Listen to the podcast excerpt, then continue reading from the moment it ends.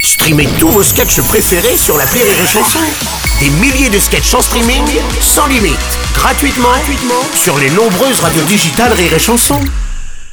Vous écoutez Rire et Chanson Salut, c'est Elodie Pou. Retrouvez la Minute Familiale tous les matins dans le Morning du Rire entre 6h et 10h avec Bruno Robles.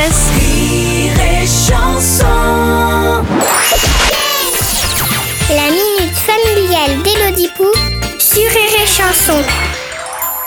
Chère Elodie, hier maman elle a fait tomber son téléphone portable dans les toilettes.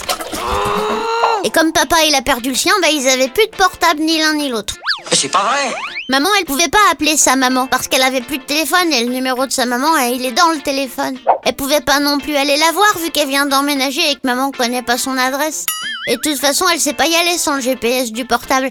On sera jamais une famille normale. Bon bah alors là c'est carton plein. Et papa il a dit quelle heure il est et maman elle a dit je sais pas, j'ai pas mon portable. Comment ils faisaient les gens quand il y avait pas de portable Cher Apple, les téléphones, c'est comme le sens de l'humour. On peut vivre sans, mais c'est plus difficile dans la vie de tous les jours. Vous avez très bien parlé. Avant les portables, les gens avaient des montres pour savoir l'heure Excusez-moi, quelle heure est-il et permettre aux hommes d'engager la conversation avec des femmes. Les gens avaient des GPS dans leur voiture pour se repérer et se le faire voler. Les gens avaient des cartes routières pour s'engueuler avec leurs femmes. Écoute, je m'en sortais très bien avant que tu prennes les commandes.